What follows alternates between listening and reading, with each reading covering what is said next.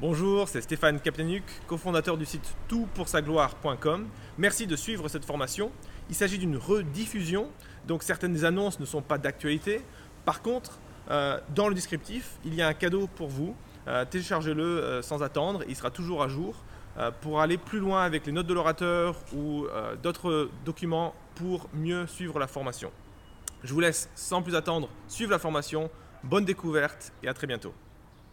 Alors bonsoir à tous, j'espère que tout le monde m'entend bien. Je suis très content euh, d'être avec vous ce soir. L'exercice n'est pas facile pour moi. J'ai pas l'habitude d'être tout seul dans un bureau en train de parler avec une webcam, mais je sais que vous êtes tous là et que vous m'écoutez euh, avec attention, les oreilles grandes ouvertes et les yeux aussi. Au passage. Donc on va parler de la liberté chrétienne ce soir, comme ça vous était indiqué, et notamment des cinq filtres qui vont vous permettre de vivre cette liberté chrétienne de manière optimale. Et vous allez le voir, euh, l'idée, ou plutôt la manière dont j'articule ces cinq filtres, ça ne sort pas de mon imagination, mais ça vient directement, en fait, euh, de la manière dont Paul articule ce thème dans les chapitres 8 à 10 de la première épître aux Corinthiens. Alors, on a beaucoup de textes qu'il nous faudra aborder ce soir. On n'a qu'une heure et j'espère que je ne vais pas prendre en fait l'heure complète dans le sens où j'aimerais vous laisser un temps particulier pour qu'on ait des questions euh, riches ensemble. Mais on va quand même survoler ce texte et vous allez le voir, ces cinq principes sont clairement bibliques, scripturaires, et on va essayer ensemble d'en tirer profit pour notre vie chrétienne à tous. Euh, en guise d'introduction, j'aimerais donner quelques éléments de contexte et notamment de structure. La première épître aux Corinthiens, c'est l'une des premières que Paul a écrites. C'est l'une des plus longues. Et dans la première épître aux Corinthiens, vous avez deux grandes parties. Si vous avez une Bible devant vous, vous pouvez regarder les chapitres 1 à 6 euh, sont en réalité euh, une série de réprimandes que Paul fait aux Corinthiens suite à un rapport qu'il avait reçu des gens de la maison de Chloé. On ne sait pas vraiment qui ils sont, j'ai ma petite idée là-dessus, mais c'est plutôt euh, un rapport anonyme qui apparaît en 1 Corinthiens 1.11. Et puis la deuxième partie de la lettre, c'est les versets 7 à 14.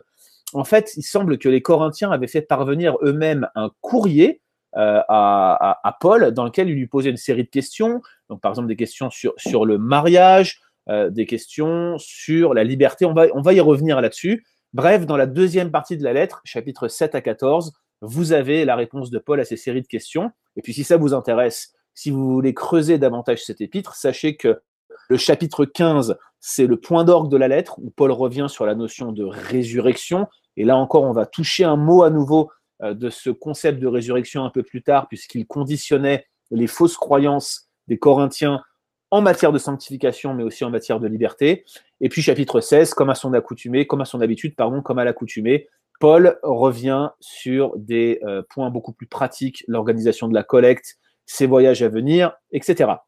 Ce qui nous intéresse ce soir, c'est davantage la section de questions, et notamment une question que les Corinthiens lui a posée. Et dans les chapitres 7 à 14, les questions que les Corinthiens posent portent davantage sur le mariage, euh, l'usage des dons spirituels, et puis, c'est ce qui nous intéresse ce soir, l'opportunité de consommer des viandes sacrifiées aux idoles. La question, n'est-ce pas, qu'on se pose tous dans nos églises aujourd'hui. Alors, arrêtons-nous un instant sur ces chapitres 8 à 10 et sur la question des viandes sacrifiées aux idoles. Ce n'est pas vraiment une question d'actualité pour nous, quoique mais elle l'était pour les Corinthiens. Et il faut que je vous donne ici quelques éléments pour que vous compreniez pourquoi cette question était particulièrement d'actualité pour eux. Déjà, Corinthe, c'était pas n'importe quelle ville. C'était une ville, si vous regardez sur la carte de vos Bibles, qui se situait en fait sur un isthme qui séparait les deux grandes parties de la Grèce, la partie continentale et le Péloponnèse. Euh, il y avait un isthme qui n'était pas très large, de l'ordre de 6 km, qui les séparait. Et Corinthe était en fait basé sur cet isthme-là.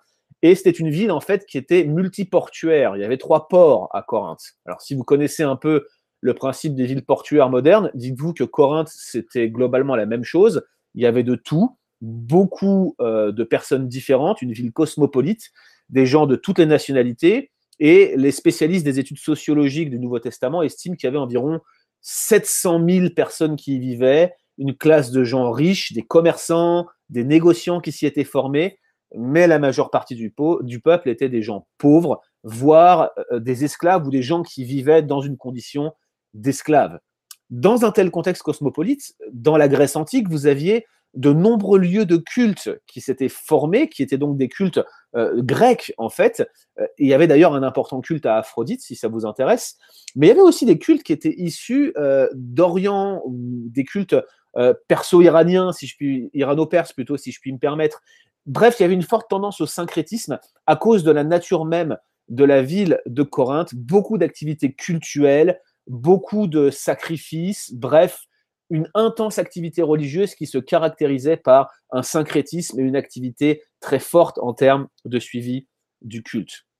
Et ces sacrifices qui étaient faits comme ça un peu partout euh, dans la ville de Corinthe, eh ben, faisaient que euh, vous aviez de la viande, des viandes sacrifiées aux idoles qui se retrouvaient euh, naturellement sur les étals des marchés, peut-être même que c'était la source d'approvisionnement principale en viande à l'époque, ces sacrifices, ces cultes qu'on estime très très nombreux, et par conséquent, la viande des marchés, souvent, c'était de la viande qui avait été sacrifiée à des idoles, de sorte qu'en fait, les chrétiens pouvaient en consommer sans le savoir. Mais il semble également, et on va le voir aussi, aussi un peu plus tard, que certains Corinthiens, ils se croyaient suffisamment libres pour pouvoir aller s'asseoir dans un temple à idoles et manger, sans doute gratuitement, c'est ce qui explique la raison pour laquelle il allait, manger de la viande fraîchement sacrifiée. Alors apparemment, tous n'étaient pas à l'aise avec ça. Et il y avait un groupe que les Corinthiens qui écrivent à Paul appellent un peu dédaigneusement les faibles. Ces faibles-là, ils étaient profondément affectés par cette pratique. Mais il y avait un autre groupe qui était des Corinthiens plus forts. Et ces Corinthiens forts, apparemment, c'est eux qui décident d'écrire à Paul pour que Paul puisse statuer sur cette question. Alors la question, ça devait être quelque chose comme peut-on, oui ou non, manger de la viande qui a été sacrifiée aux idoles? Et ce que Paul va faire, c'est qu'il ne va pas répondre directement à leurs questions, mais il va faire ce que j'appelle un abaissement du niveau de la mer. Alors, c'est une vieille technique commerciale qu'on m'avait appris quand moi-même je dirigeais des agences de travail temporaire. Quand j'allais voir mes clients et qu'ils me répondaient c'est cher, je leur abaissais le niveau de la mer. Je leur expliquais que mon prix c'était un iceberg et qu'ils n'envoyaient que les 9 dixièmes, mais que si je baissais le niveau de la mer, ils allaient pouvoir voir toutes les charges et tous les coûts qui me permettait en fait de leur facturer ce prix et qui expliquait ce prix. Mais c'est un peu ce que Paul fait là, il n'a rien à vendre aux Corinthiens, mais il ne veut pas simplement leur répondre par oui ou non. Il veut leur montrer la nature même de leur liberté et aussi la raison pour laquelle ce genre de questions ne trouve pas immédiatement de réponse chez eux, car il y avait des problèmes à Corinthe.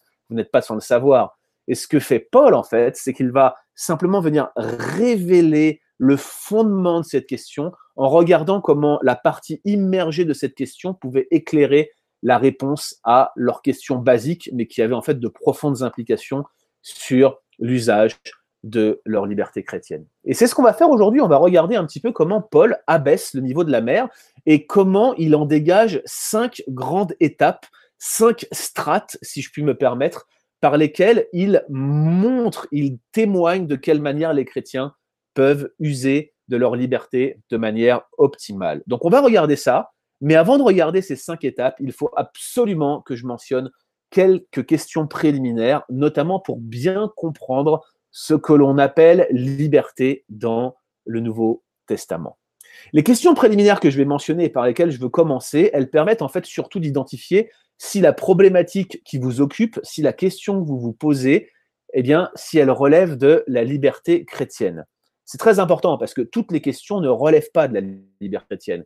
Il y a des interdits dans la Bible. Tout n'est pas que liberté. Il y a des prohibitions, il y a des commandements positifs. Ces choses qui nous sont données doivent nous conduire à, je dirais, avoir une attitude qui, soit obéissante. Et, et la question n'est pas tellement celle de la liberté, mais de notre relation à Dieu et de la manière dont on veut le servir. Première question préliminaire à se poser, c'est est-ce que la question que je me pose est morale? Autrement dit, est-ce qu'elle est codifiée explicitement ou implicitement par le biais d'inférence dans les dix commandements? Alors, vous le savez peut-être pour ceux qui suivent mon blog ou qui connaissent un petit peu ce que j'écris euh, à droite et à gauche, euh, je crois dans ce qu'on appelle la division tripartite de la loi. Je pense que la majeure partie des contributeurs de toutpoursagloire.com y adhèrent également. Je sais que Florent Varac et moi, on a un petit désaccord sur ce sujet-là, mais c'est pas si important. Je vous donnerai un lien pour, pour argumenter mon point de vue sur le sujet, mais c'est pas si important. Considérez les dix commandements et à l'exception du sabbat qui pose question, les neuf autres commandements sont répétés comme des règles d'obéissance à Christ dans le Nouveau Testament. Il va sans dire que vous n'avez pas la liberté de tuer en étant chrétien. Il va sans dire que vous n'avez pas la liberté de faire quoi que ce soit qui s'apparente à de l'adultère en tant que chrétien. Ce que je suis en train de vous dire ici, c'est qu'il y a des questionnements moraux qui sont présents dans la Bible et votre liberté n'en découle pas. Donc, si, vous vous posez des questions qui sont clairement codifiées dans la Bible, une prohibition de la Bible, une argumentation de la Bible, un commandement de la Bible, c'est probablement que cette question ne relève pas de la liberté chrétienne et vous devez obéir à Dieu. C'est votre appel en tant que croyant. Donc, ça, c'est la première question. Est-ce que la question que je me pose est morale? Deuxième question, est-ce que la question que je me pose concerne un concept ou une pratique qui serait légitimement réprouvée par la société dans laquelle je vis. Alors là encore, j'ouvre une boîte de Pandore, on pourrait en parler des heures, mais le principe, c'est que la soumission aux autorités, elle est requise en raison de la souveraineté de Dieu sur toute chose, en raison du témoignage de l'Église. Vous relirez un Corinthiens 13. La, la, désobéissance civile, elle est possible pour le chrétien, mais elle n'est possible que quand il faut obéir à Dieu plutôt qu'aux hommes. Autrement dit, encore une fois, quand la société civile nous demande de transgresser la moralité de Dieu, les dix commandements ou les neuf, si vous préférez, qui sont répétés dans le Nouveau Testament. Donc, est-ce une question morale? Est-ce une question qui concerne un concept ou une pratique qui serait légitimement réprouvée par la société dans laquelle je vis? Et puis, dernière question préliminaire, est-ce une pratique dangereuse? Euh, Est-ce une pratique inconsidérée qui pourrait me nuire ou nuire directement à mes proches? C'est une bonne question le principe, c'est un principe de grâce commune, ou plutôt d'usage de la grâce commune.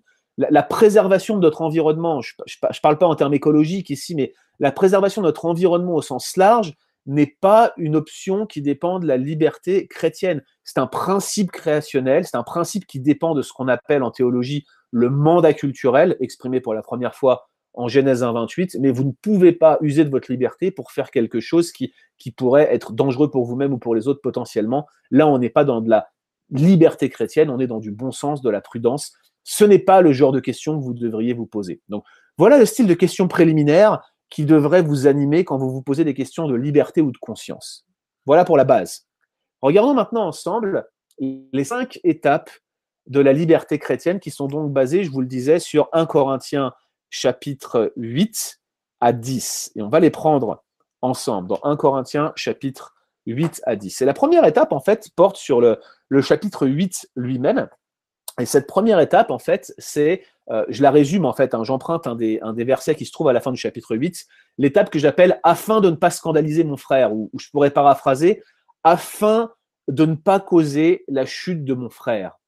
Dans le chapitre 8, apparemment, le groupe que Paul appelle les forts, sans doute de manière ironique, eh bien, s'enorgueillissait de savoir qu'il n'y avait pas d'idole dans le monde, qu'il n'y a qu'un seul Dieu, euh, savoir Yahweh ou, Jésus dans le Nouveau Testament. Ils savaient qu'ils pouvaient manger de n'importe quelle viande, qu'elle soit sacrifiée aux idoles ou non, que cela ne changeait rien à leur conscience, à leur vie spirituelle, que ça n'allait rien leur, leur enlever, rien leur rajouter. Bref, ils savaient bien que Dieu contrôle toutes choses et que quoi qu'on fasse, légitimement ou non, on peut manger de la viande, ça n'allait rien changer à leur vie chrétienne.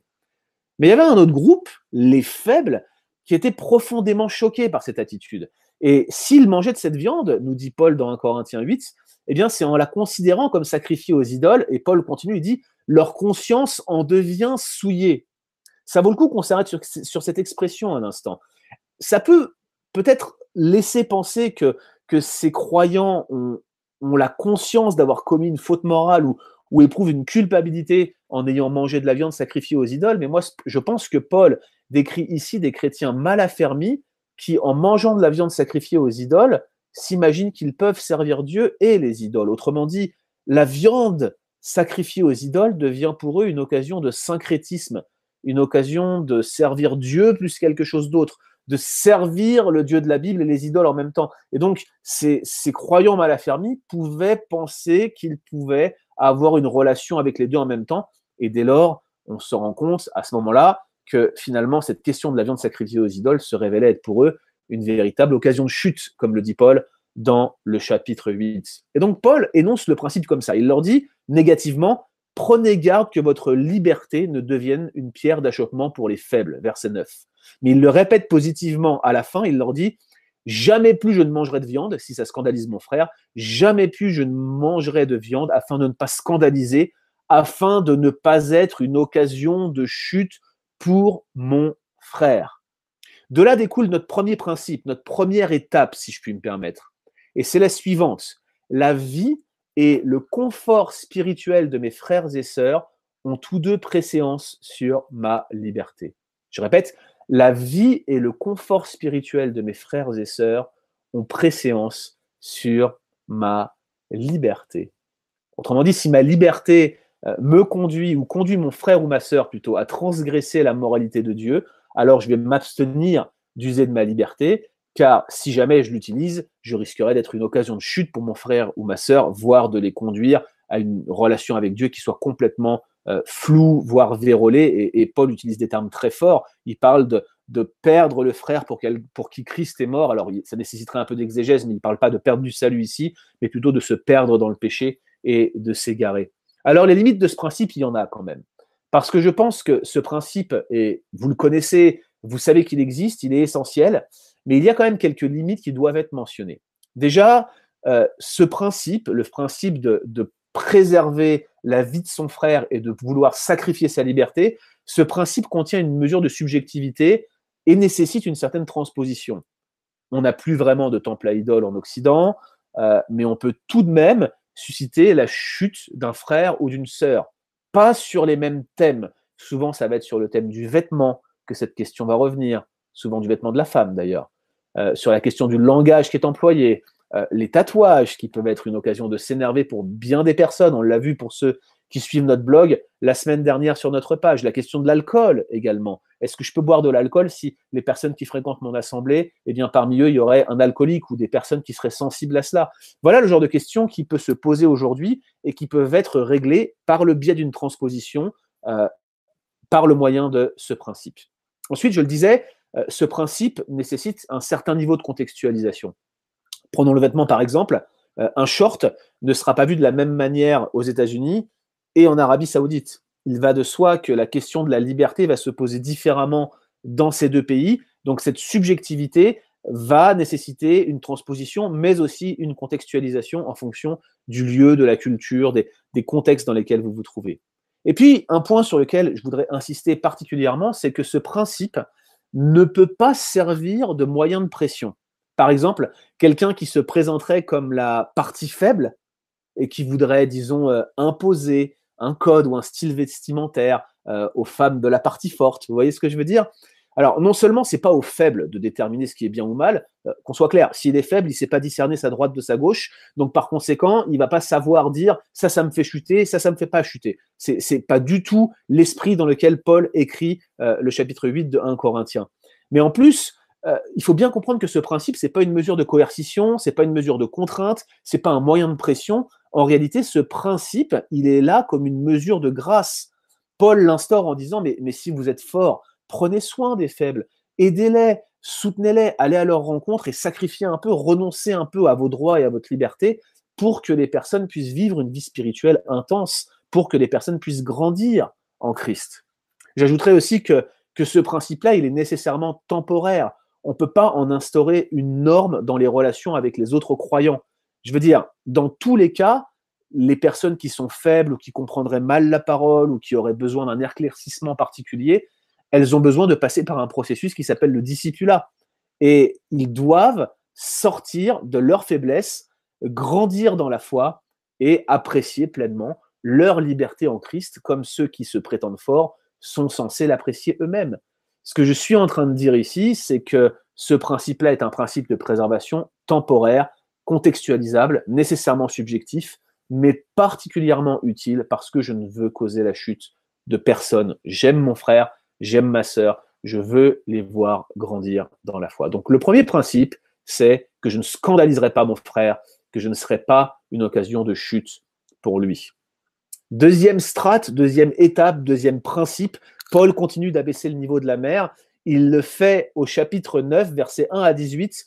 Et ce principe pourrait se résumer par l'exclamation de Paul qui dit Nous supportons tout afin de ne pas créer d'obstacles à la bonne nouvelle de Christ. Vous aviez certains Corinthiens qui malheureusement contestaient l'autorité, voire même l'apostolat de Paul. Je vous encourage à relire les six premiers chapitres de l'Épître aux Corinthiens. Mais Paul, en fait, il va prendre le contre-pied de ses critiques, c'est un gros malin, et il va se citer en exemple de liberté et d'une liberté bien vécue, bien renoncée. Il est apôtre, dit-il, il a vu le Seigneur. D'ailleurs, au passage, notez qu'un apôtre, c'est quelqu'un qui a vu le Seigneur. Je dis ça au passage, hein, pour euh, ceux qui nous suivraient et qui m'avaient déjà posé la question. Il a fondé l'église de Corinthe. Et, en réalité, à cause de ce statut de fondateur de l'église de Corinthe, il aurait très bien pu user de ce statut euh, qui lui conférait une certaine liberté, un certain nombre de droits, pour leur demander de le financer en tant qu'implanteur, de financer ses voyages, éventuellement à lui, mais pas seulement, avec sa famille. Hein. Il, se, met en parallèle avec Pierre au début du chapitre 9 pour dire, mais regardez, Pierre, il a, une sœur qui est devenue sa femme, qui voyage avec lui. Pourquoi est-ce que moi, je ne pourrais pas, moi aussi, avoir droit à des émoluments? Mais Paul, il dit, j'ai renoncé à ces droits. J'ai demandé aucun argent, aucun argent de votre part. Pourquoi? Parce que je ne veux pas être un obstacle à l'avancée de l'évangile parmi vous. Et c'est particulièrement frappant. Quand vous regardez dans le livre des Actes, Corinthe a été évangélisé au chapitre 18, et vous allez voir que Paul était passé par des moments très difficiles. Il avait été euh, presque euh, lapidé, il avait été lapidé à l'Istre, il arrive à Thessalonique, il reçoit énormément d'opposition. De Thessalonique, il fuit très rapidement à Bérée, mais les Juifs de Thessalonique le poursuivent. Alors il s'en va à Athènes. À Athènes, il n'a que mépris et moquerie. Et seulement à Corinthe, il arrive là-bas, il sent une profonde opposition. Il avait sans doute peur d'avoir le même sort qu'à l'Istre et de se faire lapider à nouveau. Il avait survécu miraculeusement. Et à Corinthe, Dieu lui donne une révélation spéciale, une vision dans laquelle il lui dit, j'ai un peuple nombreux dans cette ville.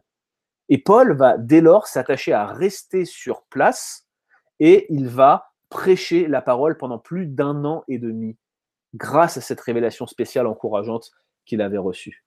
Mais d'emblée, on le voit, la première chose qu'il va faire, c'est de refuser de prendre le soutien de la ville de Corinthe, et des chrétiens de Corinthe plutôt, et il va aller travailler. Son activité, c'était de fabriquer des tentes. Il va travailler pour subvenir à ses besoins, jusqu'à ce qu'il reçoive un soutien de l'église de Philippe par la main de Silas et Timothée, qui lui ramène, et installé sur place, il va s'attacher à plein temps à prêcher la parole. Donc, je ne crois pas que c'était une stratégie de Paul de travailler et, de ne pas être à plein temps pour la parole.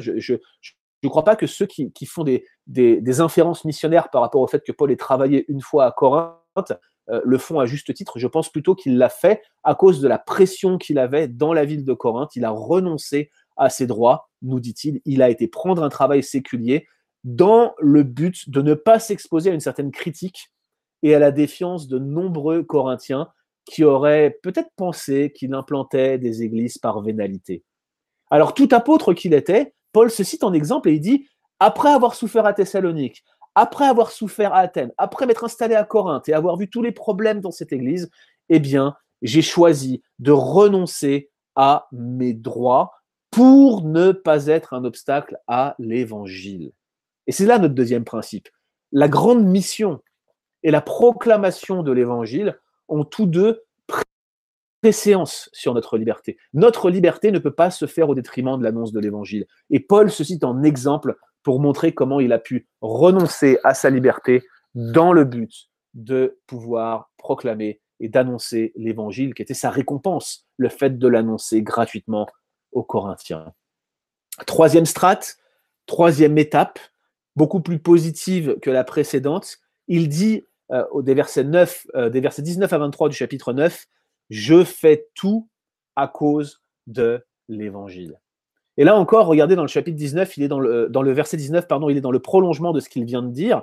Il sait bien qu'il est libre à l'égard de tous, mais pour l'évangile, il a décidé de se faire l'esclave de tous. Le mot est fort. Vous avez peut-être serviteur dans vos versions, mais c'est bien doulos. C'est pas pas l'esclave de type traite négrière que nous on a en tant qu'occidentaux quand on pense à l'esclavage, mais ça reste de l'esclavage, un esclavage fort, non seulement il ne veut pas être un obstacle à l'annonce de l'évangile, mais il veut activement gagner un grand nombre de personnes à l'évangile.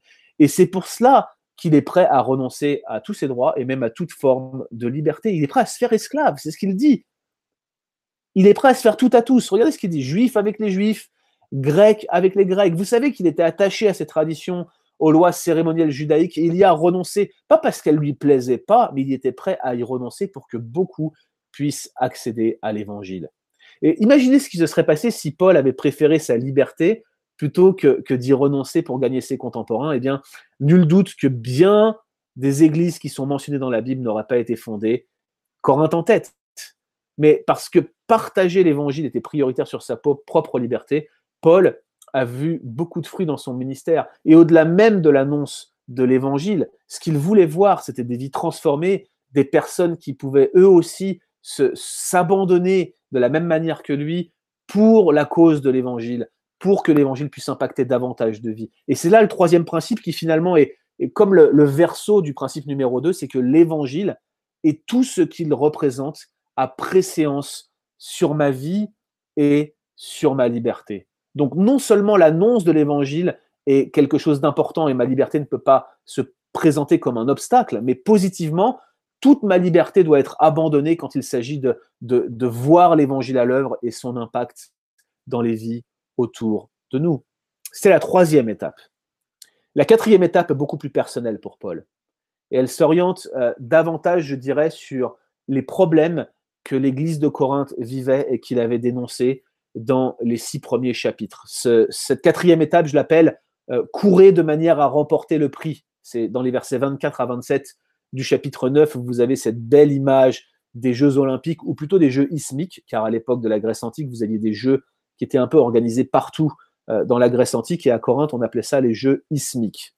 Je vous l'ai dit en introduction, l'un des principaux problèmes des chrétiens de Corinthe dans leur rapport à la liberté est qu'ils étaient en fait tombés dans une forme d'abandon de la loi. En théologie, on parle d'antinomisme.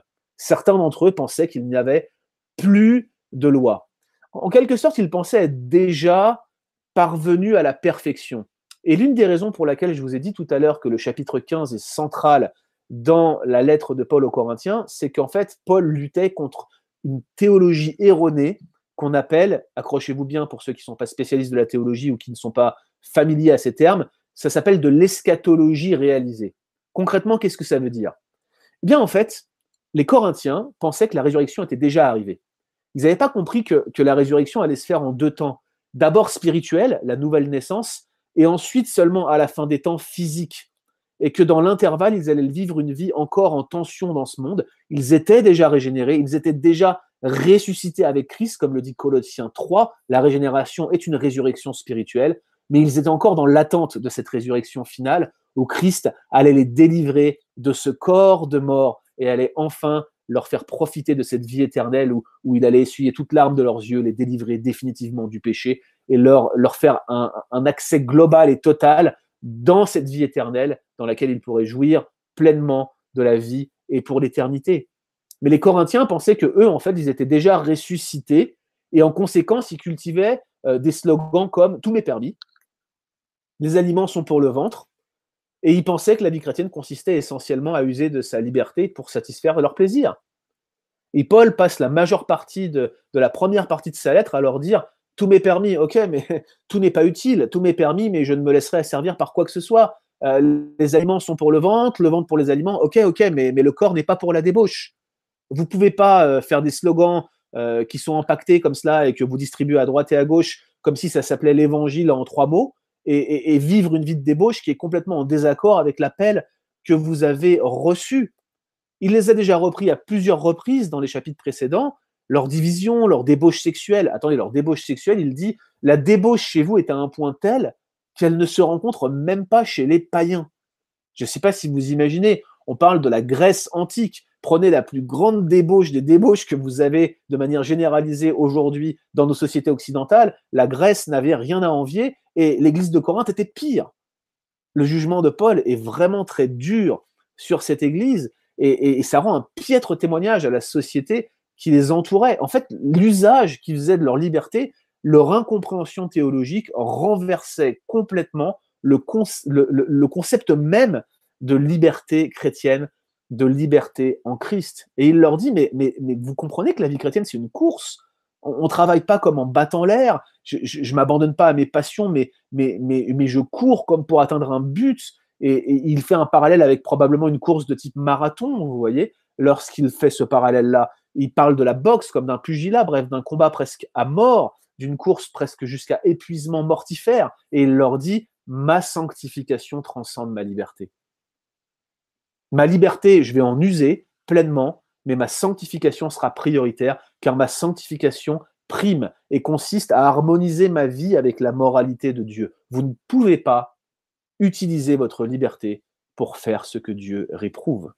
Et justement, ça nous conduit directement à la cinquième et dernière étape, celle qu'il développe dans quasiment l'ensemble du chapitre 10. Il leur dit en substance, vous ne pouvez pas utiliser votre liberté pour vous vautrer dans le péché. Il, synthétise avec cette phrase que je trouve absolument exemplaire. Il leur dit, vous ne pouvez pas boire la coupe du Seigneur et la coupe des démons. Dans ces, euh, chapitres, dans ces versets 1 à 22 du chapitre 10, euh, on voit Paul qui va vraiment développer cette notion de mélange, de, compromis qui avait lieu à Corinthe. Il le sait, à Corinthe, en réalité, le problème, il va bien plus loin qu'aller acheter de la nourriture au marché et de risquer de tomber sur une viande qui avait été sacrifiée aux idoles. Il sait que de nombreux Corinthiens, peut-être même parmi ceux qui se prétendaient forts, ils lui écrivent cette question parce que certains d'entre eux continuent d'aller au temple et ils profitent des repas qui sont offerts. Oui, mais les repas, ils sont offerts à ceux qui participent au rituel.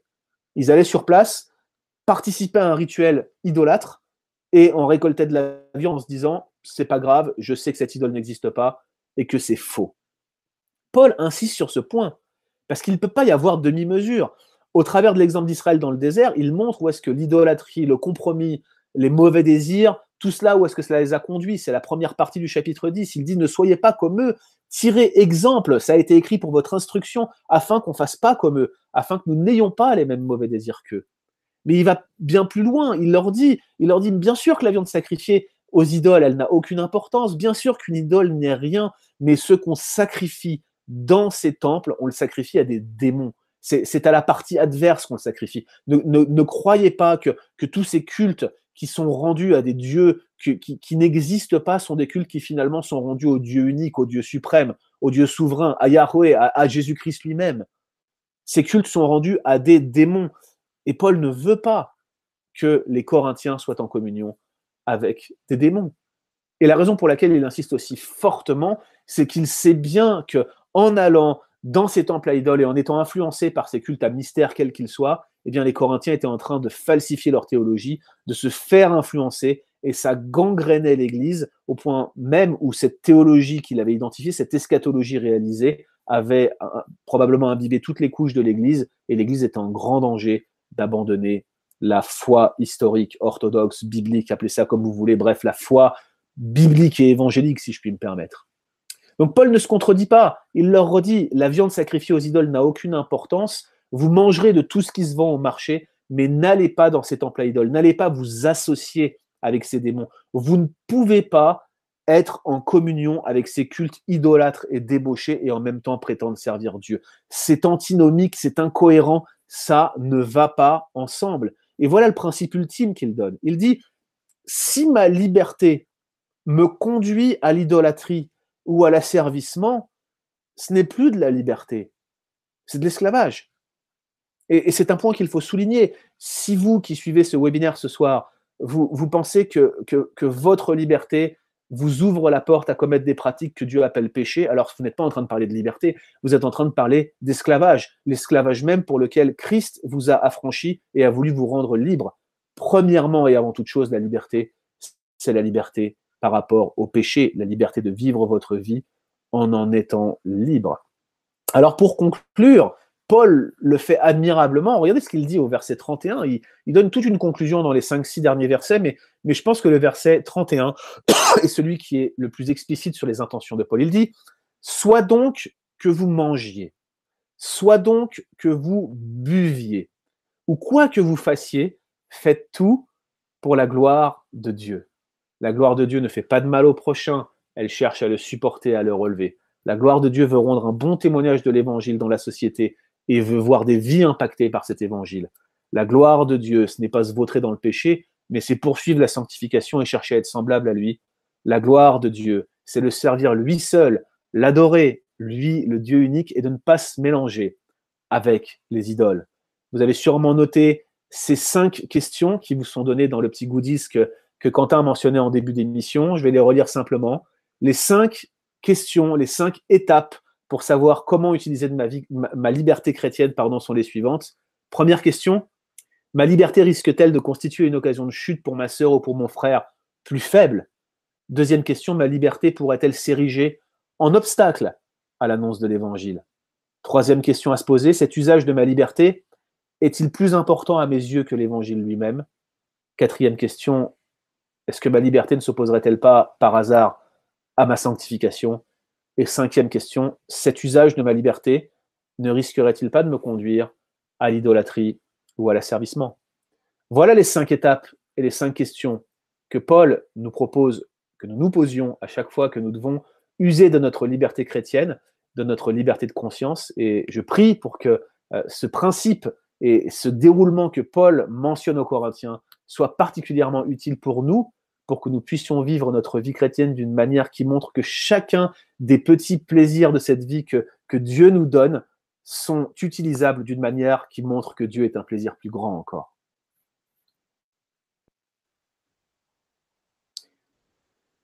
Ok, merci Guillaume. Euh, alors, on m'entend mais on ne me voit pas.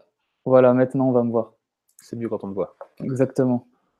Merci, merci Guillaume. En tout cas, j'espère que euh, vous avez accroché, que euh, vous, êtes, vous, êtes, avez eu des réponses à certaines questions.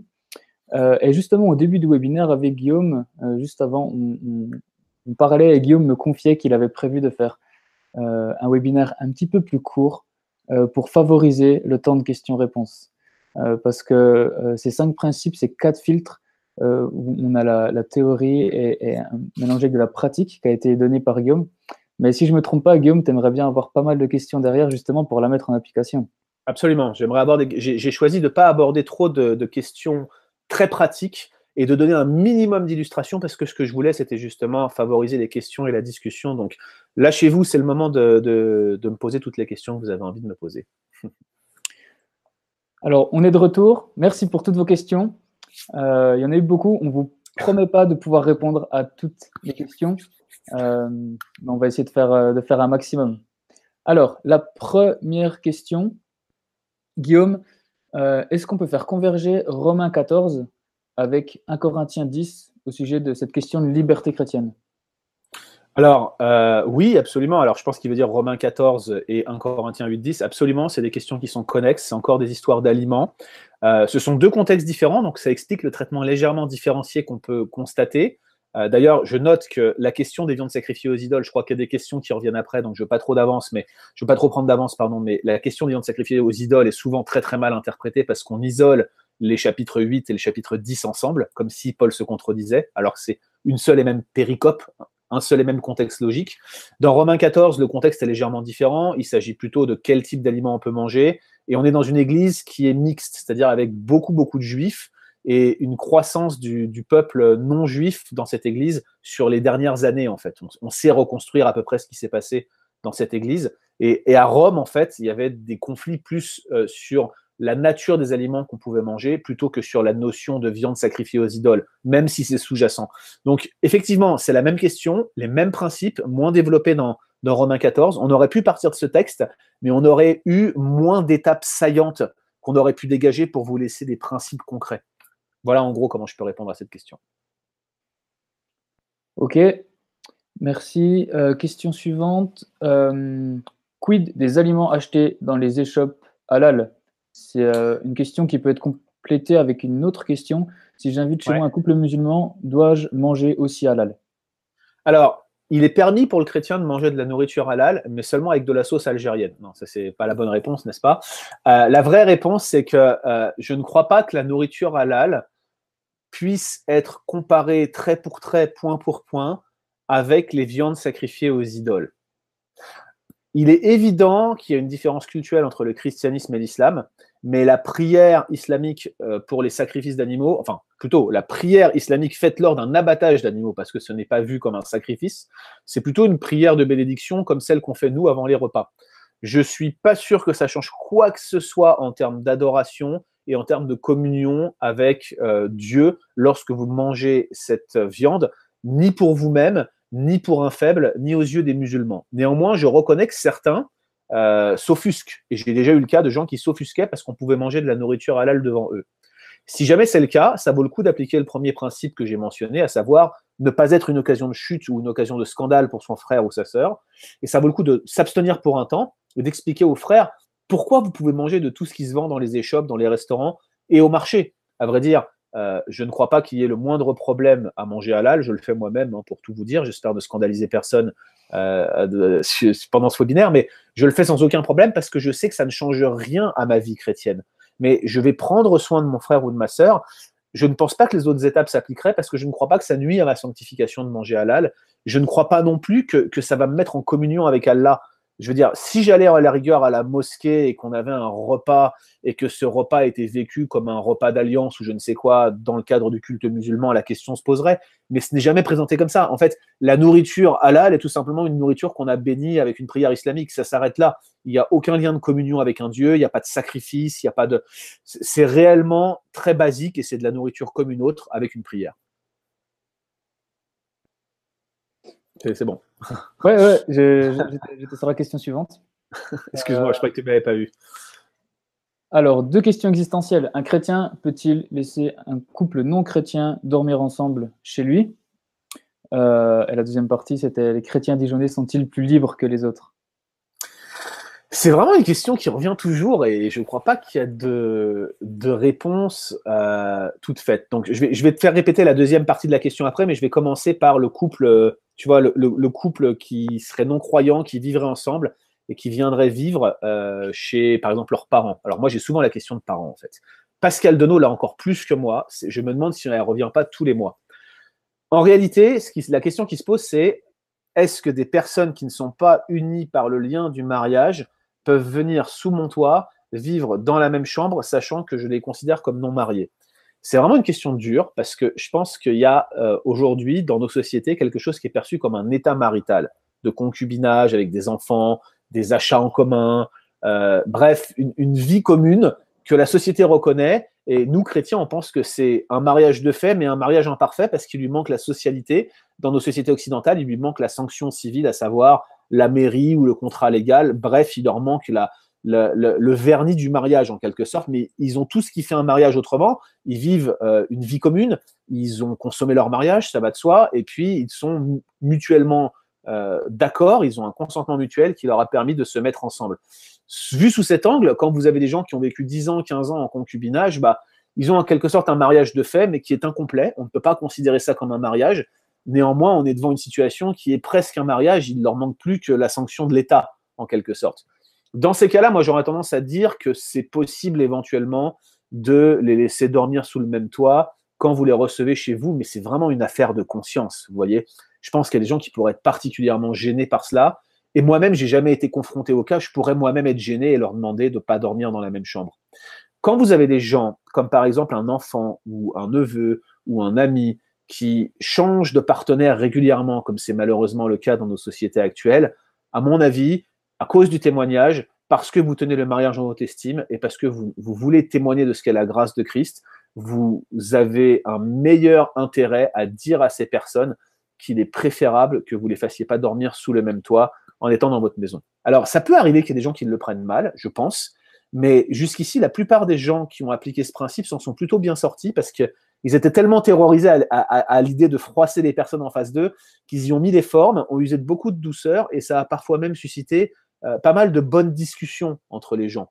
Alors vous voyez, moi j'aurais tendance à dire ici que euh, finalement euh, l'occasion de chute, ça serait de ne rien leur dire. je pense que le principe général qui, s'applique, c'est plutôt d'être ferme sur votre foi avec énormément de douceur, avec sagesse, en pensant que vous pourriez être vous-même dans la même situation, mais leur expliquer pourquoi vous préférez ne pas laisser dormir ensemble. Ça me paraît être tout à fait légitime. Je permettrai une exception à ce principe euh, sur la base du fait qu'il y a aujourd'hui dans nos sociétés un statut marital qui n'est pas un mariage, qui s'appelle le concubinage longue durée et qui, dans certains cas, peut être vu comme un mariage. Mais là encore, peut-être que du point de vue du témoignage et de la conscience, le mieux est de leur dire de ne pas être dans la même chambre ce soir-là. Ça peut être compliqué, ils peuvent avoir des enfants, c'est dur à gérer, mais on n'est pas de ce monde et on est en transition vers un autre monde et voilà le style d'inconfort qu'on va avoir dans cette vie. Mais en toute chose, que Dieu nous guide vers l'empathie et la douceur afin qu'on puisse euh, communiquer paisiblement. La deuxième question, euh, Quentin, de cette... il y avait une deuxième partie dans cette question, c'était? Les chrétiens dijonnais sont-ils plus libres que les autres? Alors j'ai fait exprès d'isoler cette euh, question pour rappeler aux chrétiens dijonnais que les chrétiens dijonnais sont pires que tous les autres chrétiens. Et si vous n'êtes pas content, c'est pareil. Non, c'est une blague, bien sûr, ça va de soi. Les chrétiens dijonnais ne sont pas plus libres que les autres, mais les chrétiens dijonnais sont plus déjantés que les autres. Très bonne réponse. Au retour des beaux jours, je suis parfois choqué de la liberté vestimentaire de certaines de mes sœurs. Comment leur en parler sans les attrister outre mesure? Et il y a une deuxième question, peut-être, je les pose les deux et, ouais, vas-y. peut-être, mais une robe qui s'arrête au genou est-elle convenable devant Dieu ou hmm. peut-elle être une occasion de chute pour un frère trop sensible? C'est euh, une excellente question. En même temps, c'est une question extrêmement subjective. Euh, et je dois confesser d'avance que moi, j'ai un historique sur cette question qui fait que je ne suis pas indifférent à cette question. Donc, l'une des raisons pour lesquelles j'ai bien précisé et pris cet exemple, c'est que j'ai tellement vu euh, un usage d'un Corinthien 8, le principe de ne pas être une occasion de chute, comme un moyen de pression et de contrainte. Je veux dire, si vous êtes conscient que les filles, parce que c'est souvent les, les, yeux des gars qui traînent, mais les filles regardent aussi, mais généralement pas, pas les mêmes choses que nous on regarde. Hein.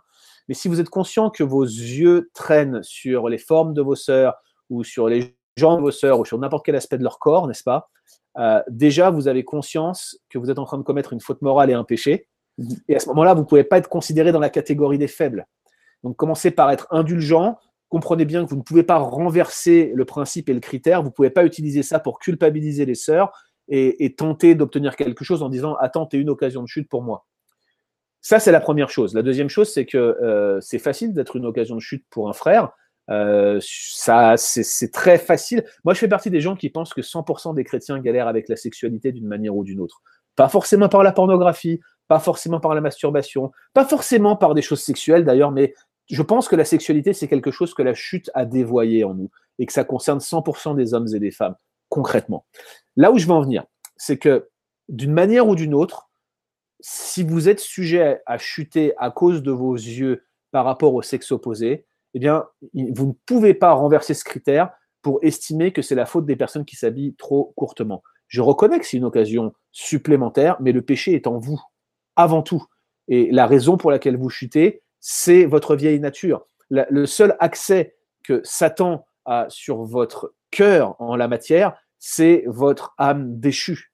C'est pas la tenue de vos sœurs. Bien entendu, ça n'exclut pas la modestie chrétienne, il y a des principes de modestie chrétienne, mais j'aimerais rappeler que ce critère ne peut pas être renversé abusivement.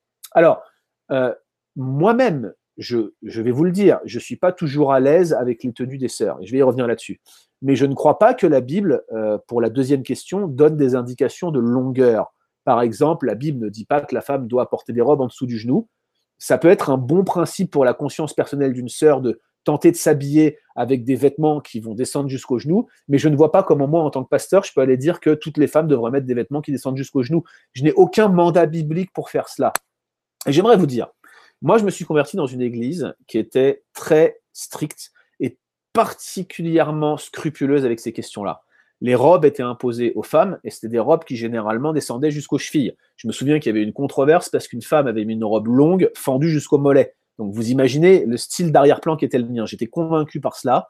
Je pensais que c'était mieux. Et je dois vous le confesser, ça n'a pas empêché certaines sœurs d'être une occasion de chute pour mes yeux, malgré leur habillement non moulant, si vous voyez ce que je veux dire. Donc d'emblée, je peux vous confesser que la question de l'habillement n'a pas réglé le problème, en tout cas chez moi à l'époque. Ça, c'est la première chose.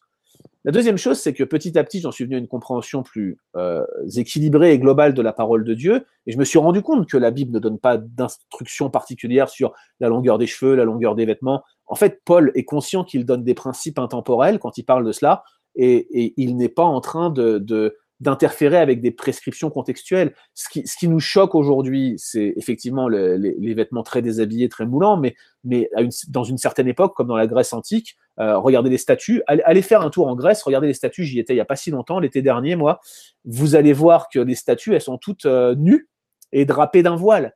Et c'était comme ça qu'on représentait les formes d'art, c'était plus nu que nos représentations qu'on a aujourd'hui euh, euh, standard ou l'habillement qu'on trouve dans les rues. Donc je crois que, Paul était, était, familier de ce problème et c'est quand même frappant qu'il n'ait pas donné de mesure de longueur ou d'accoutrement par rapport aux vêtements. Moi, moi ce que j'aimerais juste vous dire par rapport à cela, c'est qu'il y a bel et bien un extérieur qui convient à la sainteté comme dit Paul à Timothée, en parlant des femmes, mais ça inclut le vêtement, ça ne se limite pas aux vêtements. Je pense que c'est possible d'avoir des discussions entre frères et sœurs pour que les frères puissent exprimer ce qui les gêne. il y a déjà eu des articles qui ont été écrits sur le sujet, qui ont été écrits de manière intelligente, euh, qui, montrent qu'il est possible d'avoir un dialogue ensemble pour, que des frères puissent sincèrement exprimer aux sœurs en leur disant voilà, tel accoutrement euh, me met dans une situation plus difficile que d'autres, tel mini-short ou tel autre décolleté. Vous voyez, ça peut se dire, mais je pense qu'il y a un contexte pour le dire et que ça ne devrait pas être euh, utilisé comme un argument de culpabilisation et un argument, euh, je dirais, de, contrainte. N'oubliez pas que tout le monde a à grandir dans la foi. Ça concerne nos yeux, ça concerne aussi l'accoutrement, mais la vraie faute morale n'est pas de mal s'habiller, ce serait plutôt l'intention qui conduirait à mal s'habiller qui serait la faute morale dans ce cas-là. L'accoutrement lui-même n'est pas le péché. Le péché, c'est l'intention qui conduit à un accoutrement peut-être trop, euh, trop, trop, trop court, si cette intention est là, mais l'autre aspect du péché qui est clairement écrit et matérialisé, c'est votre manière de regarder celui qui s'est ainsi un peu trop découvert. Donc je, je vous encouragerai là encore à l'empathie. Je pense qu'il faut user de sagesse avant d'en parler. Je serai vous, j'en discuterai avec des personnes plus âgées dans la foi que vous, ou à des frères ou à des sœurs en fonction de votre sexe, pour pouvoir en discuter et savoir comment approcher la question. Moi, je ne fais plus aucune remarque aux sœurs aujourd'hui. Plus aucune. Si j'ai une remarque à faire, j'envoie à ma femme ou quelqu'un du même sexe qu'elle pour lui faire la, recommandation parce que je ne voudrais pas choquer, je ne voudrais pas être incompris et surtout, je, je, ne voudrais pas imposer un style vestimentaire dans mon église alors que cela dépend de la liberté et de la conscience de chacun par la grâce de Dieu. Donc, je crois réellement qu'il y a euh, cette logique communautaire d'église où on discute ensemble qui doit intervenir dans un tel cas. Excellent. Excellent. Merci, Guillaume. Question suivante. Qu'est-ce là pour ça? Question suivante. Euh, bon chance. Un chrétien invité à fêter un mariage homosexuel, cérémonie dans une église protestante libérale, par exemple, avec euh, une, fête après. Comment prendre une décision? Alors en fait, là, j'ai quelqu'un qui m'appelle. qui m'appelle. Je m'en vais. Non, je rigole. Euh, c'est une question qui, qui est pas simple, qu'on nous a posé plein de fois. On a fait un podcast là-dessus, Pascal Denot et moi. On n'était pas forcément 100% d'accord. Le principe, c'est qu'un mariage homosexuel n'est pas un mariage. un mariage, c'est une union euh, hétérosexuelle qui respecte l'altérité sexuelle entre un homme et une femme.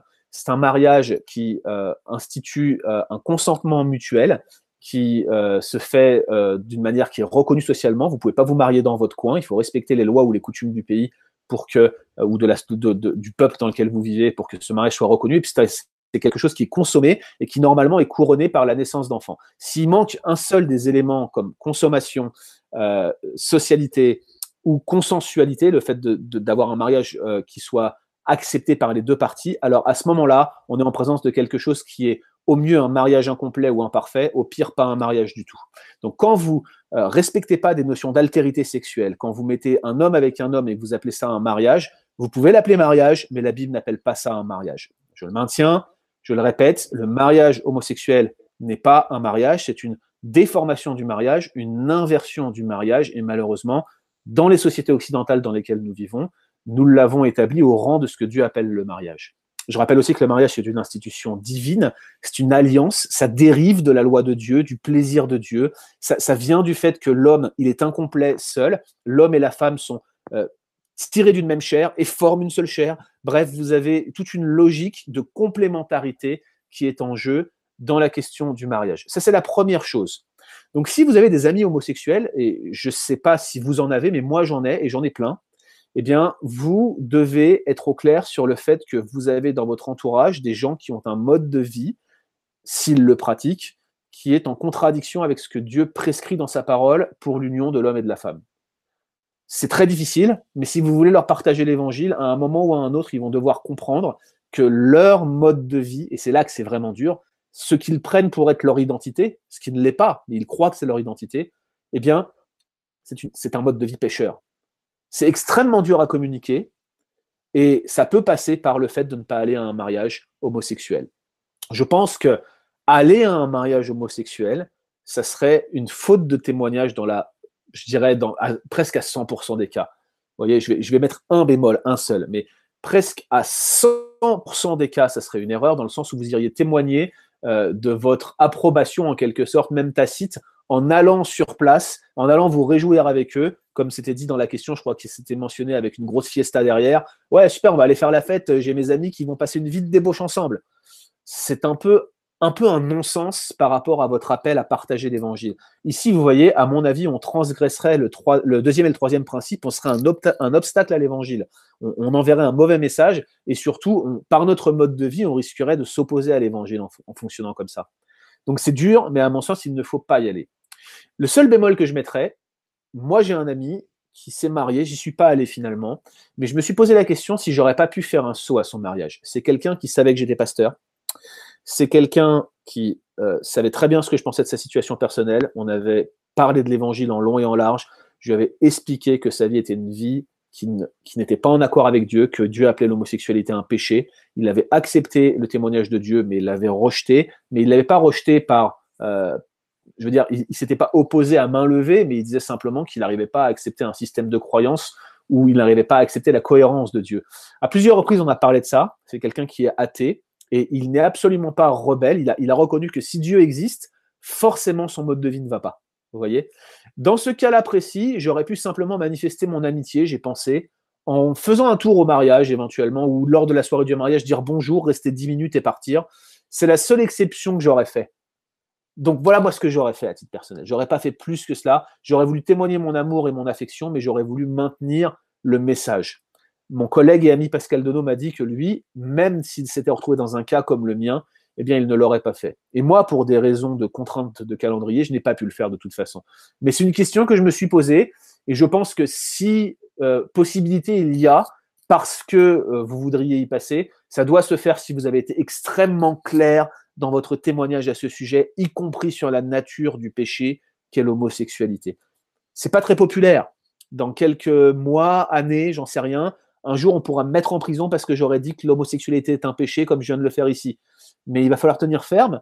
C'est pas parce qu'une société redéfinit ce qu'est le bien et le mal que nous, on doit accepter de ne pas, euh, en quelque sorte, le communiquer. J'espère que vous me voyez encore parce que je vois que mon, mon ordinateur s'est verrouillé. Voilà, c'est bon. Euh, je pense que, je pense que c'est très, très important que, que vous mainteniez cette ligne ferme. Encore une fois, avec empathie et douceur. Souvenez-vous d'où vous venez, souvenez-vous qui vous êtes le soir chez vous quand vous êtes devant votre glace mais ce n'est pas pour autant qu'on doit renverser la moralité de Dieu. Dieu est un Dieu saint et parfait, et sa parole est juste et pure, et on ne peut pas tergiverser avec. Notre témoignage est plus important que la liberté d'aller dans ce style de mariage, qui n'est pas un mariage. C'est dur. Je suis conscient que c'est dur, j'en remets une couche, mais c'est aussi les situations inconfortables auxquelles nous sommes appelés à, avec lesquelles nous sommes appelés à interagir dans ce monde. Ouais. Merci Guillaume. Question suivante. Y a-t-il une différence entre la liberté quand je suis en groupe et celle quand je suis tout seul? C'est une excellente question. Je pense que je sais euh, qui l'a écrite parce que ça ressemble bien au genre de questions très profondes dont il est l'auteur. Euh, je crois, je pense que c'est Fred Bicor, effectivement, s'il est là ce soir. Salut Fred. Euh, je, je, pense effectivement qu'il y a une différence entre les deux. Et d'ailleurs, ce qui est assez intéressant ici, c'est regarder l'ensemble des critères que Paul mentionne à aucun moment il ne parle d'une liberté qui ne serait pas communautaire. Paul envisage la liberté comme un exercice communautaire.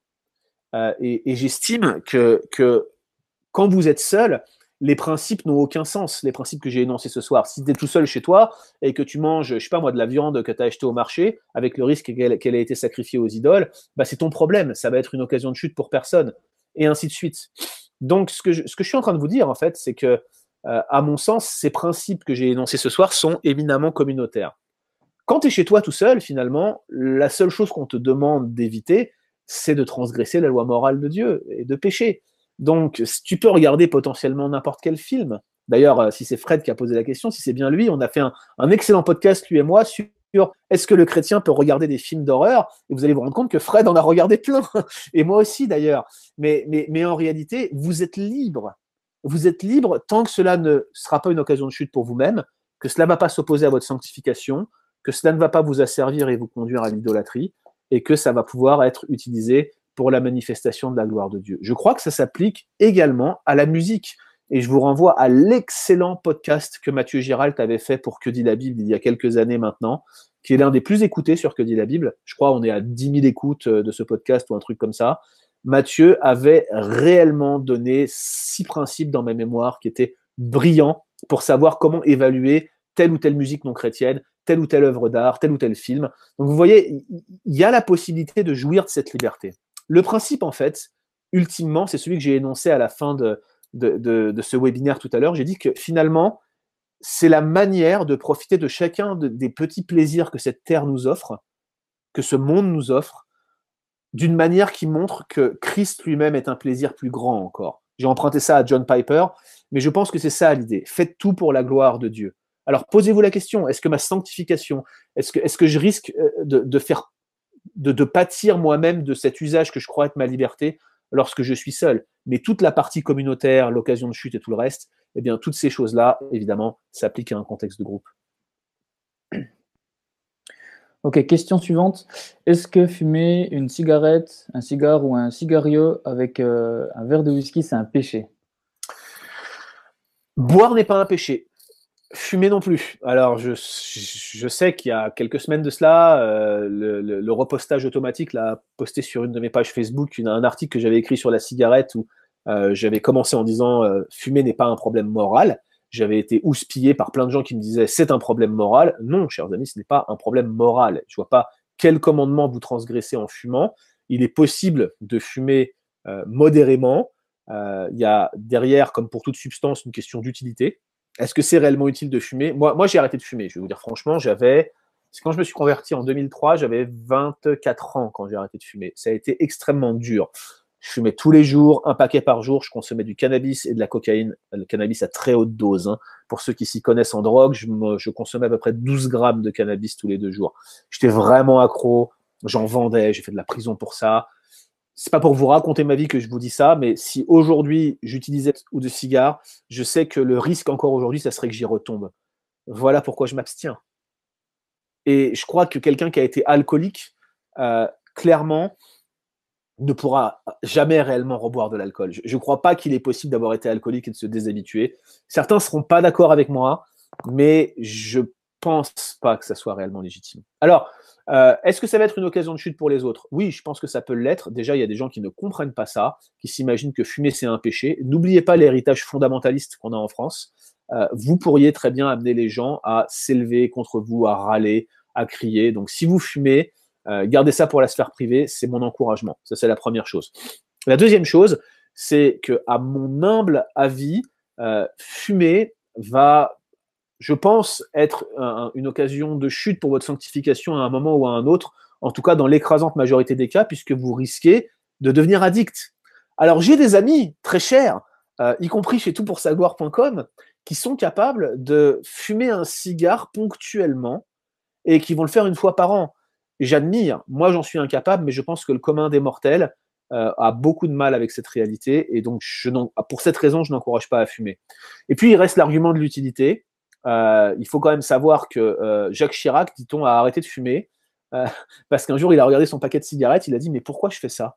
Il l'a jeté, il n'a plus jamais fumé. je peux comprendre le plaisir d'un petit cigare une fois de temps en temps, une fois la nuit tombée, il fait frais, et puis tu as mis tes pieds en éventail et tu fumes ton cigare, ça je l'entends. Mais à titre personnel, j'en voierais pas l'utilité aujourd'hui. Je comprendrais pas ce que ça pourrait faire pour moi. Donc c'est pas une faute morale, euh, ça peut être une occasion de chute pour les autres, ça peut s'opposer à ma sanctification et ça peut être une logique d'asservissement. Vous le savez tous. Euh, dès l'instant où vous savez que vous pouvez esquiver chacun euh, de, ces, de ces écueils et que vous pouvez passer haut la main ces cinq étapes établies par Paul, alors un petit cigare avec des amis avec qui ça peut passer, un petit verre d'alcool, faites-le.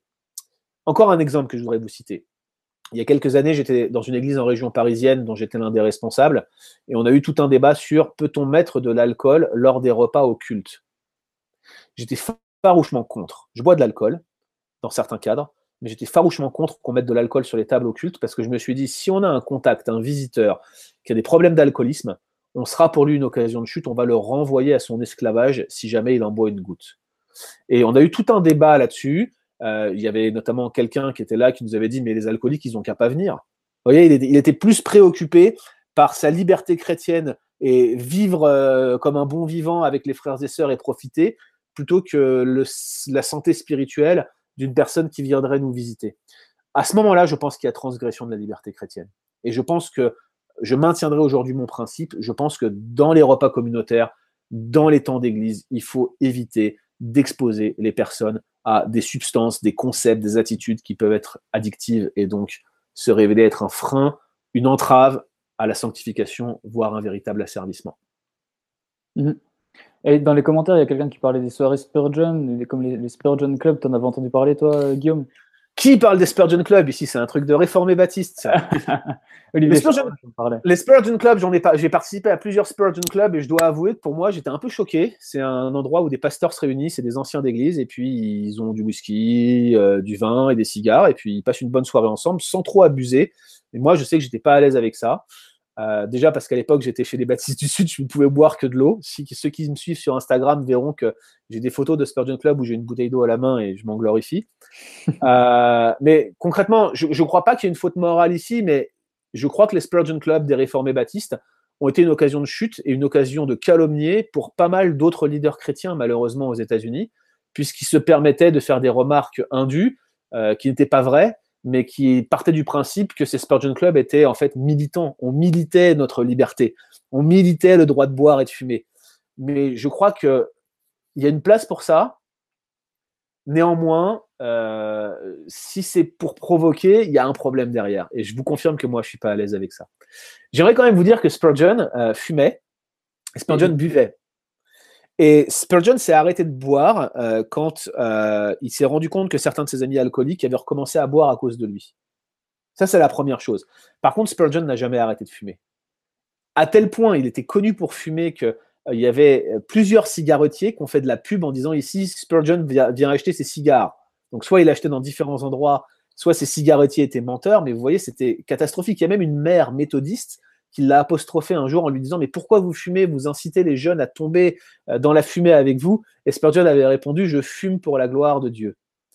Moi, je pense que la gloire de Dieu, elle aurait pu se passer de la fumée de Spurgeon, je vous le dis honnêtement. Mm. Et surtout, ce qu'il faut savoir, c'est que Spurgeon, il a fini sa vie à Menton avec la goutte.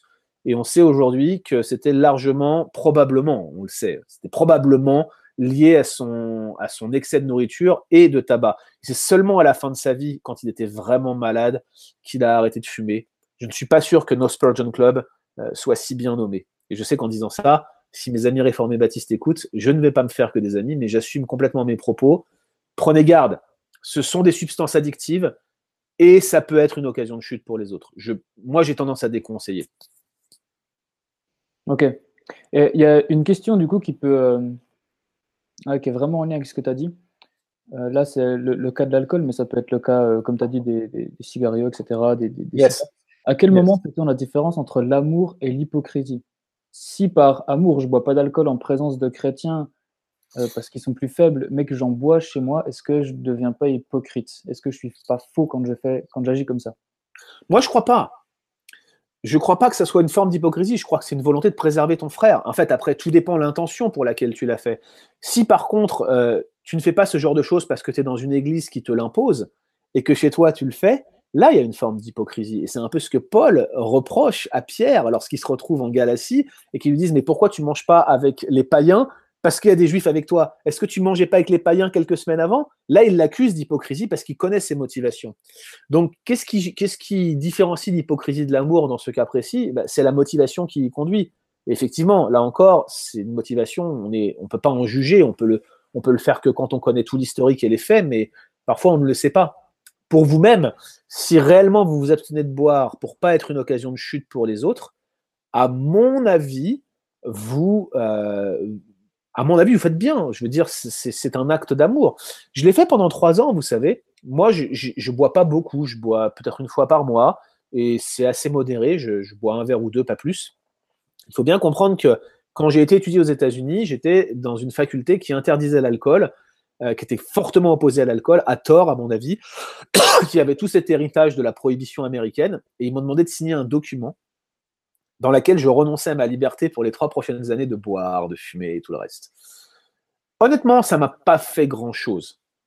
Mais parce que je ne voulais pas m'opposer à une règle euh, au niveau de la faculté, et parce que je voulais respecter ceux qui en plus me finançaient mes études, vous voyez, c'est quand même sympa de leur part, eh bien, je me suis engagé à ne pas boire pendant trois ans. Et dans ma mémoire, je n'ai transgressé cela qu'une seule fois. C'était juste avant euh, d'obtenir mon, deuxième master, parce que mon pasteur m'avait invité à boire une bière avec lui. Vous voyez Donc, j'ai essayé de respecter ça au maximum, et je ne l'ai pas fait par hypocrisie, parce que j'en avais pas spécialement besoin, mais je l'ai fait aussi parce que j'étais reconnaissant pour ce qu'ils avaient fait pour moi. Je voulais respecter leur conscience malgré que je n'étais pas d'accord avec eux. Je n'ai pas manqué de m'exprimer sur ce sujet. Je pense que j'ai pas été hypocrite, mais par amour, ou plutôt par respect, je me suis abstenu de boire pendant trois ans. Ok, on va encore prendre peut-être deux ou trois questions. Il est déjà 10 heures pour pas, pas faire trop trop tard non plus. Mais, euh, bon, je pense que aussi les questions elles sont passionnantes et puis on a envie de, de continuer un petit peu. Euh, il y a la question du tatouage qui est revenue. Peut-on avoir les pour et les contre par rapport à la question du tatouage? Et plus tard dans le chat aussi, un peu plus, un peu, un peu plus tard après la question, on a, on a parlé du Lévitique 19, verset 28. Euh, est-ce que c'est applicable encore aujourd'hui? Et euh, pourquoi? Alors, j'ai fait un podcast euh, juste avant qu'on fasse ce webinaire, juste pour promouvoir le webinaire. J'avais répondu en long et en large à cette question. Je vais juste répondre brièvement et je vous renvoie vers ce podcast. Je pense que, Quentin, tu pourras mettre les liens de tout ça, de tout ce que j'ai mentionné. Je t'enverrai les liens et tu pourras les mettre sur le chat tout à l'heure. Mm. Euh, concrètement, Lévitique 19, 28, 19, 18, non, 19, 28, c'est ça, ouais, 19, 28, je m'embrouille à chaque fois. Euh, Lévitique 19, 28 intervient dans un contexte de prescription qui concerne l'ordre général du culte qui doit diverger du culte païen, notamment du culte égyptien. Et euh, quelle que soit la nature du tatouage, j'ai ma petite idée sur la question, mais quelle que soit la nature du tatouage, c'est réellement un contexte cultuel, probablement égyptien, qu'on est appelé à ne pas reproduire. La notion de se faire des tatouages, rakak, vous voyez, le verbe là le terme est un peu dans, dans Lévitique 19-28, il est un peu un terme un peu spécifique, mais plus tard Dieu parle de s'inscrire le nom métaphoriquement bien sûr, mais de s'inscrire le nom euh, des, croyants sur sa main, c'est probablement un renversement de ce qui avait lieu en Lévitique 19-28. Le plus probable, c'est que les maîtres égyptiens marquaient leur nom sur la main des esclaves, pour dire, un peu comme on marque une vache, vous voyez aujourd'hui, l'idée c'est qu'ils marquaient leurs esclaves pour dire il m'appartient. Et en fait, Dieu prend le contre-pied dans Ésaïe lorsqu'il dit Ésaïe 54 dans ma mémoire, lorsqu'il dit J'ai écrit ton nom sur mes mains.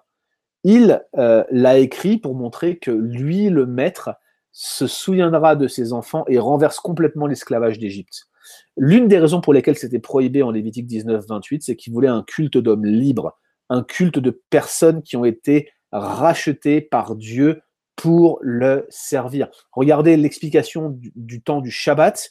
Euh, dans Deutéronome 5, c'est euh, le Shabbat est la conséquence de la rédemption que Dieu a fait des croyants en Égypte. Dieu voulait des hommes libres qui le servent. À aucun moment, il ne fallait pratiquer des marques qui pourraient rappeler cet esclavage. Donc, c'est clairement des, commandements cultuels qui ne devraient pas encore peser sur nous aujourd'hui. Maintenant, est-ce qu'il y a des pour et des contre le tatouage? On pourrait citer des pour et des contre médicaux. Je ne sais pas si c'est avéré. J'ai vu circuler ça. J'en sais rien. Je ne crois pas qu'un tatouage va de facto vous connecter au monde des esprits. Par contre, je pense que le tatouage peut être une occasion de chute, oui. Elle peut être une occasion de chute pour tous les chrétiens faibles qui pensent qu'on ne peut pas se faire de tatouage. Et je me souviens très bien que dans l'article que Enzatu Radzafin Baini a publié sur notre blog, euh, il avait mentionné cette éventualité et les gens qui interdisaient le tatouage étaient très fâchés qu'on les qualifie de chrétiens faibles. Pourtant, selon les critères qu'on a vus aujourd'hui dans 1 Corinthiens 8 à 10, quelqu'un qui refuse quelque chose parce que Dieu l'aurait forcé, mais cette chose n'est pas morale, eh bien, à un moment, il, est en situation de faiblesse. Pour lui, il y voit un moyen de communion avec les esprits, alors que ça n'a jamais été le cas. Tout comme la viande sacrifiée aux idoles, le tatouage n'est rien, éventuellement l'idole n'est rien, ça ne représente rien du tout, ça n'ajoute rien, ça n'enlève rien. Je ne crois pas que cette prohibition s'appliquera à des tatouages chrétiens à titre personnel, je ne vois aucune utilité à se faire un tatouage, je ne comprends pas. Mais vous voyez, j'ai un collègue et ami qui s'appelle Jason euh, à Paris, Jason Procopio, qui est pasteur à Connexion. Il s'est fait un tatouage après sa conversion et ça ne me pose aucun problème. Il n'a pas été une occasion de chute pour qui que ce soit à ma connaissance. Il n'a pas transgressé la moralité de Dieu. Ce n'est pas un obstacle à sa sanctification. Il n'est pas asservi au tatouage. Il s'en est fait qu'un seul, enfin jusqu'ici. Par conséquent, je ne vois aucun problème avec le tatouage. Pour écouter le podcast, c'est plus développé. Oui, d'ailleurs, j'ai euh, mis le podcast dans le chat et je le, je le remettrai euh, après dans la description. Et puis, et puis, après, quand le webinaire il sera sur, disponible hors diffusion sur le, sur le site, je le, je, le, mettrai aussi. Et j'ai aussi mis trois articles de, de Tout pour sa gloire. C'était une série qu'on avait fait, dont une traduction de, des articles de John Piper sur le, le sujet du, du, tatouage. Qui est un peu plus fâché que moi, il hein, faut le reconnaître. Hein. Il, est, il, il est un peu plus remonté que moi.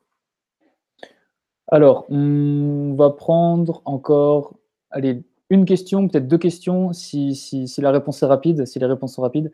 Un chrétien peut-il user de la force pour protéger une personne qui se fait agresser? Euh, Je pense que c'est probablement pas une question de liberté chrétienne ici, mais je vais y répondre. Euh, il y a deux approches. Il y a une approche non violente, laissez-vous massacrer en quelque sorte. Il y a une approche où un chrétien peut porter des armes, être militaire et donc utiliser une une certaine, euh, je cherche le mot, euh, aide-moi mon cher Quentin, tu sais, quand, de, de l'autodéfense, de là, euh, je cherche, c'est pas le bon mot. Enfin, vous voyez ce que je veux dire? Pas autodéfense, mais euh, bref, il, a le, il a le droit de se protéger lui-même et de protéger les siens. si vous voulez me corriger le mot, vous le mettez dans le chat et vous allez probablement me corriger. La légitime défense. La légitime défense. Heureusement que quelqu'un t'a soufflé. Mais de c'est donc de la légitime défense. Il y a un droit à la légitime défense dans les Écritures. Il n'y a pas une absolue non-violence. Je ne vais pas me lancer dans une longue défense euh, du potentiel de légitime défense. Il y a une manière juste de réagir et l'une, l'un des cas où la légitime défense peut s'appliquer, c'est notamment quand quelqu'un se fait agresser devant vous. Donc oui, il y avait une place pour résister face au régime nazi. Oui, il y avait une place pour que des chrétiens protègent des juifs. Oui, il y a une place pour que tu défendes la personne qui se fait agresser devant toi dans le métro. D'ailleurs, ne serait-ce pas un témoignage chrétien de se lever et de s'opposer lorsqu'il y a des gens qui, qui, se, qui se font euh, agresser ou insulter dans le métro et que tout le monde se tait et baisse les yeux vers le bas euh, On est une génération de lâches un petit cela. Hein. Je pense que notre pays et notre communauté, notre société se porterait mieux si on était capable de se lever, et euh, de défendre. Bien sûr, ça peut être compliqué parfois. Euh, on peut tomber sur des gens qui sont vraiment méchants et mal intentionnés, mais je crois qu'il y a une place pour protéger et pour défendre. C'est marrant, juste avant, je parlais de Jason. Il n'y a pas si longtemps, lors d'un culte, il y a un homme qui s'est levé et qui a été lui mettre un coup de poing en plein culte alors qu'il prêchait. Je ne sais pas si vous imaginez ça. Et un de mes amis s'est levé et a attrapé l'homme euh, et l'a sorti. Et moi, je pense que mon ami a bien réagi. Donc, ça s'est fait avec un peu de, violence et de tumulte, mais il fallait intervenir on ne pouvait pas ne pas protéger euh, une personne qui était comme ça en train de se faire agresser. Je pense que c'est légitime. Ok. Merci Guillaume. Euh, est-ce que tu avais fait un podcast sur euh, le fait qu'on a le droit encore de manger des viandes, de manger le sang des viandes? J'ai fait un podcast là-dessus, notamment par rapport à 1 Corinthiens 15. tu peux le retrouver, un chrétien peut-il manger du sang on a fait un chrétien sur le porc, un vieux podcast aussi là-dessus. Un chrétien peut-il manger du porc Je crois que c'est lui le podcast le plus écouté de tous les podcasts chez nous là.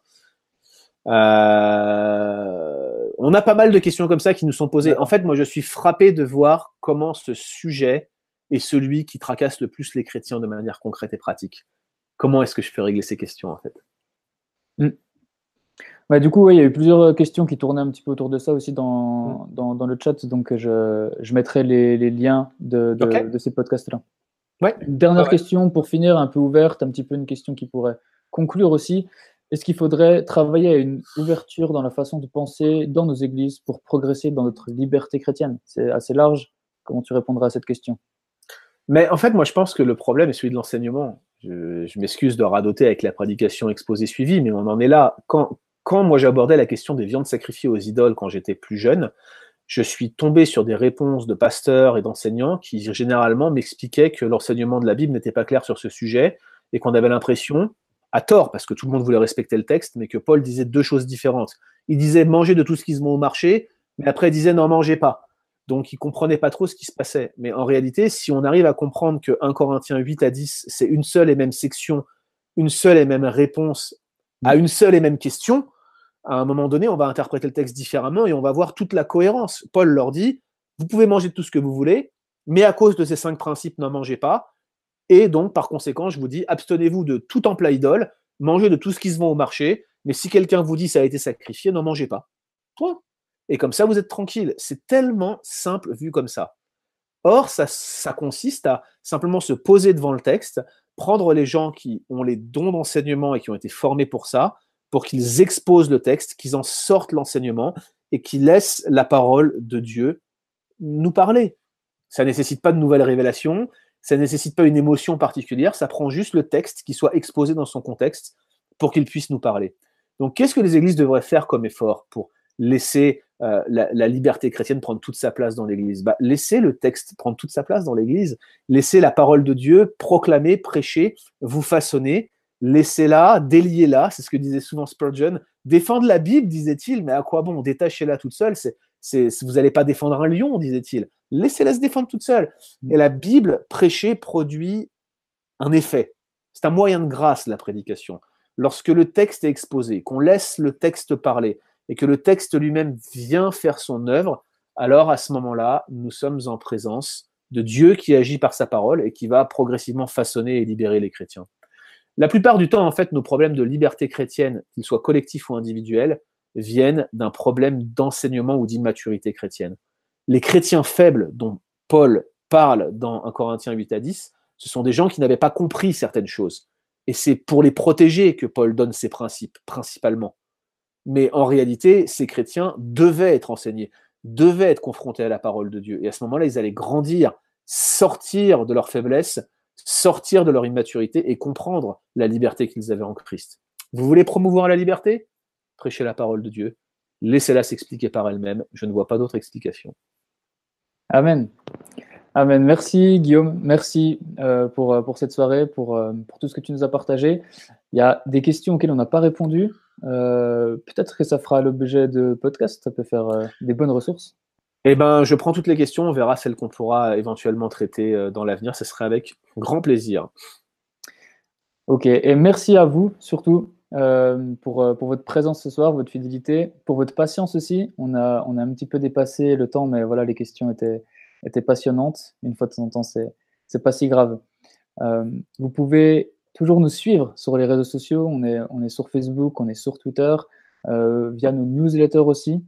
Euh, vous pouvez suivre Guillaume euh, sur son site leboncombat.fr. voilà, avec ses différents podcasts. Pareil, vous avez, vous sortez un Coram Deo tous les mardis. Tu sors un Que dit la Bible.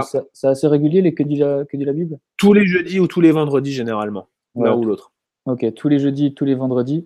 Si vous recevez l'email du rédac chef aussi du vendredi, souvent euh, vous voyez un Coram Deo ou un Que dit la Bible dedans aussi. Donc voilà, merci encore Guillaume.